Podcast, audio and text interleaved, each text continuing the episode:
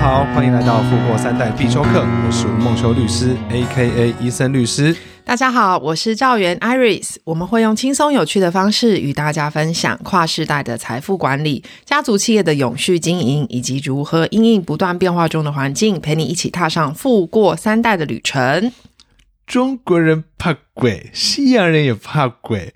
恐怖哦，恐怖到了极点。咔咔咔咔咔！医生律师，我们今天是谈富过三代必修课，你是不是跑错棚了？因为最近看到那个司马中原先生的的事情，哦对，看到他离，世的消息，嗯，对，然后就会让我想到哇，这个很经典的桥段，哦，对，还有包括郭子乾先生模仿他的桥段，哦，无形间也透露出你的年纪 了。哎、不过 不知道是不是大家小时候的回忆？是我有他的录音带，哎，你有他的录音带，嗯，小时候会听，他有出录音带，有啊。也是就那讲鬼鬼故故事吗？对啊，你都不知道那个声音，因为我不知道听众现在是在哪一个时段聆听我们的节目，我还是不要随便模仿好了。我现在光想起来，我还是会怕呢。所以他讲鬼故事你敢听哦？我敢听啊哎、，我都不太敢听。 就是你知道那种感觉，就是很想听，但是又会很害怕，对，很害怕，但是还是想要听。好，所以以前只要听到司马中原，嗯好就会跟这个鬼故事全部都联想在一起。嗯，对，然后每次看他的节目，真的是哦，一边喜欢看，嗯。但是一边又很害怕。嗯，对啊，充满了我们的回忆。没错，他是鬼故事大师来着。对啊，那很可惜啊，就是在一月四号的时候，那他就离开人世了。嗯，对，但是呢，很感谢他在过去很长的一段时间，好陪伴了我们很 多，可能也让我们有做噩梦。 对，但是真的非常非常感谢他。嗯，那其实后续啊，因为就是一月四号他过世之后嘛，那嗯当然后续就会有一些他过去历程啊，包含刚刚讲说鬼故事的这个，来帮大家回忆嘛。嗯，那其实其中一篇报道也提到说，其实司马中原先生他在二零一八年就是太太过世之后，哈，是就有被周刊爆出与什么陈信有夫之妇。嗯是有想要结婚的，是，好、所以那个时候就让司马中原的子女啊开始怀疑说，诶，对方是不是要来谋夺家产？哦，那因为好像，当然这一切都据报道啦，就是说嗯名下房产是超过两亿元的。我之前也有 follow 这个司马中原先生 的 Facebook，哦，你有发他他有粉丝页哦，我他有是 follow，哦，对对对，就我不知道哎。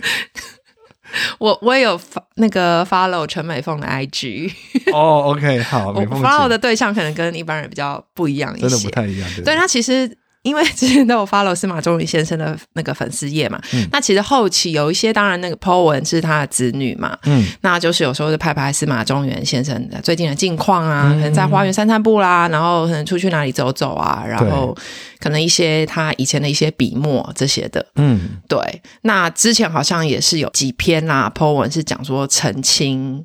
类似这个什么红粉知己什么这些事情啦。啊是对，那详细我们也不在这边讨论了。对，那不过我就是觉得说，这类的新闻好像很常见哈，就是好像男性年纪大了之后，如果身上有一些财产，嗯就很可能会有人想要来成为他的红粉知己，那甚至结婚。对，那可能也有一部分好像只是为了拿到这个这个男子的财产，是对，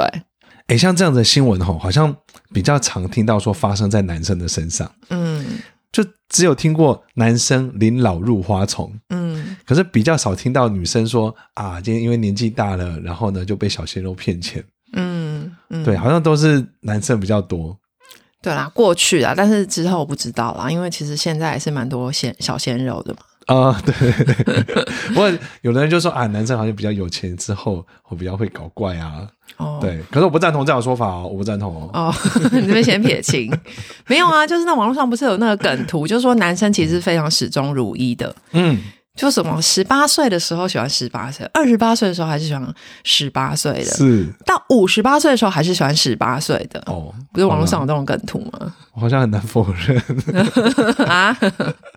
哦，好啦，那我们回到正题。是， 那如果说人啊，真的年纪大了之后啊，那各种的判断能力一定都会降低嘛。对，那家人可能会担心他临老入花丛，嗯，嗯或者是怕他被骗钱。是那到底身为我们是家人啊，或者是晚辈的，要怎么样保护长辈以及他的财产呢？这个问题我就要从两个方向来看。嗯第一个呢，是从长辈的角度来看，嗯说真的，今天站在长辈的角度，这个钱是我赚的，嗯那我爱怎么花就怎么花，嗯，我花剩的呢，才是让我们的下一代去继承。对对啊，那你今天管我什么？呃，我爱把钱给谁？哦，说真的，有人对我比较好，我想要给他多一点钱，我想要照顾他，感谢他。对，有的可能是跟小孩子感情不好，哦，对啊，可能跟邻居或者哪个朋友比较好，哦、所以他觉得说，哎，我想要给他钱。嗯，所以像我之前也有接到一个案子哦，就是也是一个长辈，然后他就是跟小孩子感情不好，嗯所以他会想说，我的财产是不是可以都给我的好朋友？嗯对，或者说比较常往来的这群，可以他们一直一群人互相照顾，嗯我是不是可以给他们？然后他他就会问我这个东西，那想当然尔然，如果他真的都给他们的话，将来小孩子出来一定会跳脚，嗯，就觉得说，哎、我爸爸是不是被你们这些人骗了？骗了，对，对嗯不然怎么会他要把钱给你们？怎么可能不给我呢？我、明明是爸爸的小孩啊，等等的，对，这种事情就一定会发生。嗯好，但是我必须要说，站在长辈的立场，说真的，他爱把钱给谁就给谁。嗯好，那当然他的判断能力是不是有下滑，那是另外一个问题。嗯好，但是站在晚辈的立场，好、他们就会想说，哎、我要保护好我的爸爸的财产嘛，嗯，好、或者妈妈的财产嘛，因为万一今天长辈的财产，好，譬如说被一些诈骗集团，哎，骗光了，对啊，一辈子辛苦的积蓄就没了。对啊，那有的人假设因为这样子受不了打击，嗯好就生病倒下，嗯，好或者是穷困潦倒，甚至连房子都没有了，嗯诶那也是很可怕的事情啊。没错，对，而且我跟你讲，还有的人有一种想法哦，什么想 法？小孩子会觉得说，爸爸妈妈现在花的钱都是以后我的钱， 哦，但我觉得非常不认同这样的想法。对了，哦，像我也都会跟我爸妈说，反正你们就尽量去花，对不对？那有一天你们真的百年之后剩下来的，那才是给我们的。最重要是你们要把你们现在自己的照顾好嘛。嗯嗯，对，我觉得要用这样的心态。嗯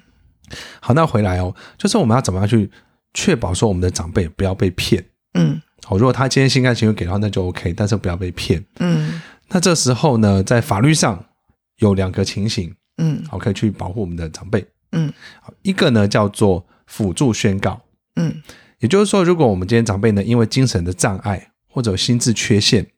导致说他对于他做的这些事情，嗯好，他是的这个日常生活的一些法律的行为啦，好，或是呃要去跟人家做一些呃约定等等的。假设这时候他的能力呢，我们觉得很有不足的情况的话，嗯我们可以跟法院申请说，要对我们这个长辈做一个叫做辅助宣告。嗯那辅助宣告之后，这个长辈他如果要做一些不动产的买卖，嗯好或者是什么处分啊、负担等等的租赁啊、借贷嗯这些情形，都需要辅助人的同意。嗯好，所以就比较不用担心说什么啊，好像不小心就把房子给卖掉啦、被骗走了、移转等等的，嗯这是一个。那如果说今天这个长辈的精神状况好又再更不好一些，哦，他已嗯经到了不能够哦去做他的一个意思表示，他没有办法真正去表达他的一些想法的时候，嗯哦，他判断力已经显然已经跟一般人完全不能比的时候，嗯那这时候可以做一个叫做监护宣告，嗯也就是说，这个长辈呢未来做什么事情都必须要有这个监护人来同意。嗯对，这样子的话就可以确保说，哎，长辈今天不会被骗钱。嗯那在这边，我想要附带补充一个东西哦，嗯监护人啊，原则上是说，在我们今天需要做监护宣告的时候，法院去选。嗯，但是法院选的人是不是最适合的人呢？不一定，因为法院又跟你不熟，对，嗯所以如果我今天很有钱的话，嗯我想应该很多人都想要来当我的监护人，哦， 对不对？我相信一定是这个样子的。嗯好，但如果我没有钱的话，可能大家都绕跑了，不知道跑哪里去了。嗯所以我要怎么样去确保说，将来法院选的这个监护人是我理想中的监护人，哦我比较对耶信赖的监护人？对啊，可可以指定吗？可以，好，这时候就要去做一个议定监护契约。哦，好，举例来讲，我跟我的好朋友 A，好，嗯我相信他，嗯那他我们就互相承诺说，哎，可以照顾彼此。如果真的发生什么事情的话，嗯好，所以呢，我就跟 A 定一个议定监护契约，嗯然后这个契约呢，他去做公证。嗯那将来我如果今天发生了需要做监护宣告的情形的时候，嗯那这时候呢，A 就可以跳出来跟法院说，当初吴梦修是选我做他的监护人哦，嗯好、所以法院呢，你要就是指定我来当他监护人，哦嗯，，这是吴梦修先生之前的一些想法，哦，对哦，在他还精神状况都很正常的时候，我们就这么约定了。嗯好、嗯，这就可以最大程度的去保护我这个人。嗯对。那如果不是朋友 A 呢？我可以指定，譬如说我其中的一个子女嘛，或是亲戚指定任何人都可以，哦，指定任何人都对可以。对，哦，哎，不过医生律师，你刚刚讲的那两种情况，一个是辅助宣告嘛，嗯一个是监护宣告。对，其实这听起来都要等到那些身体的症状是比较明显的时候才能做嘛。对，那其实现在有一些，其实也未必是年纪很长的人哦，嗯因为像失智症，哦，是，嗯的初期，对可能他还没有严重到那样，对，但是可能已经有有在要看诊了嘛，对，哦，就是就是初期啦。嗯那还有没有什么样的办法？ ，OK。像有的人年纪大之后，他可能就说判断能力会下降嘛，嗯哦、可是嗯嗯，可能各种原因都有，对哦、失智症初期当然可能是一种，对哦或者说反应变慢，对啊，那只是就是我们人老化嘛，对，嗯或者说人家讲什么他都相 信。可是他的 就人很好嘛，对，哦而且你知道有的那种诈骗集团呢、啊，我也听过被诈骗的人讲过，嗯，他说很奇怪哦，平常也都很精明的一个人哦，哦，可在遇到诈骗集团的时候，不知道为什么他说他自己就整个傻住，哦，对对对，任由对方摆布跟指对示，，他就不知道为什么我就是一直被对方拖着走。这样，嗯，哦，所以我跟大家分享一个诈骗集团他们会用的方法是什么？他们会不断的压迫你、嗯催促你，哼，好让你觉得很赶、很急，嗯无法思考。你无法思考的时候呢，你就会照着他的指示去做。哦哦，所以跟各位听众说，如果你们今天有遇到有人跟你要钱干嘛的， 嗯好要你转账啊，好，嗯千万不要急，你要先把心神定下来，哦好，不要被他带着走。嗯嗯，对，那这样子就可以大大降低被诈骗的几率。哦，好好，那回到刚刚那个，哎，假设今天我只是症状哦没那么明显的时候，嗯好，那这时候怎么办呢？好，其实可以做一个东西叫做安养信托。嗯现在这个各银行哦，他们都有在做这个东西。好，它主要就是什么？就是安养嘛，就安心照顾我自己。嗯就是说我把我的财产信托给银行，嗯那请银行呢按照我们契约的指示来照顾我。嗯好，譬如说我把两千万呢信托给银行，嗯好，那银行呢就把这两千万呢，可能每个月好拨五万块嗯，到我的身上，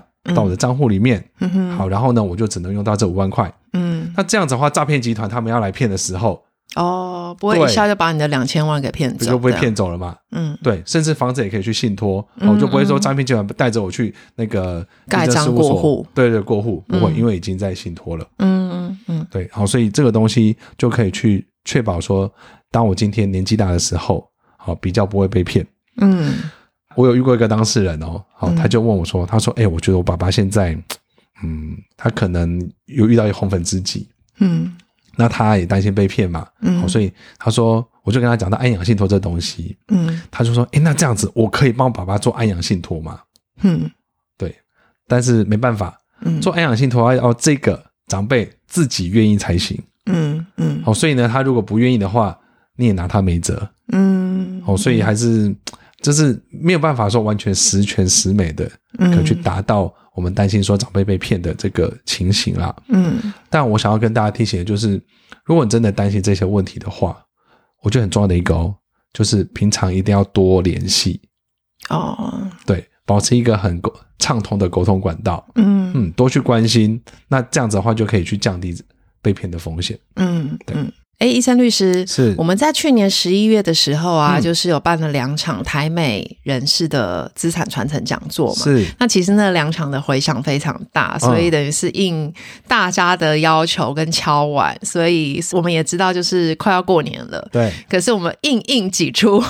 一月份对两场的时间，对，再再办两场这个台美人士的这个讲座，嗯是不是请医生律师也跟我们分享一下？是不是时间就到下个礼拜啊？对，好、蛮蛮快就到了。对，那跟大家分享一下，我们我们办的这个资产传承讲座啊，它主要是针对台美人士，嗯那有以下几个人会很适合来参加，嗯就是说自己或者我的家人有美国籍，嗯又或者说自己或家人我们有财产在美国，嗯那或者是第三种是我如果未来打算送我的小孩子去美国念书，嗯或者我打算在美国置产，嗯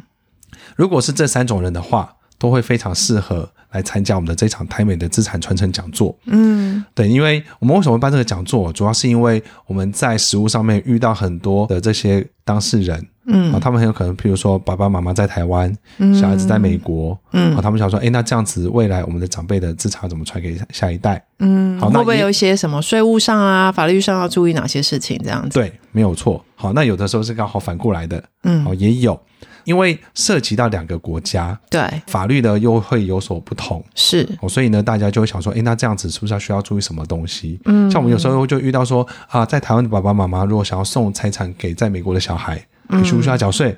要不要缴赠与税？哦，这是对很常听到的一个问题。没错，因为有这样的需求，所以我们就办了这个讲座。嗯那我们呢就结合了台湾律师，那就是我自己，嗯还有一位美国律师，嗯然后再一个是美国会计师。哦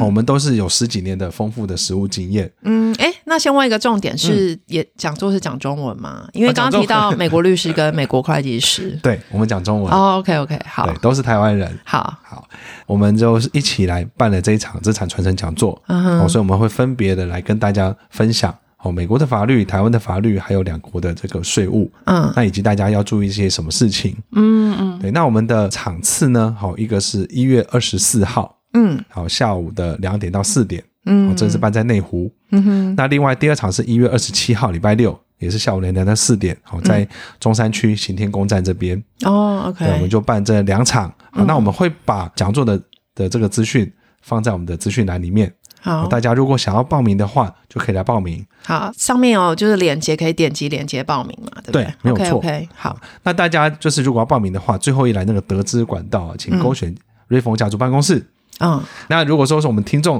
哎诶，我们可能没有见过面，嗯，对，那到时候来的时候记得哦，好、你可以来认我一下，你可以拿着你的 podcast 来说，我是你的粉丝， 哦，对，听众啊，听众，好、对对对，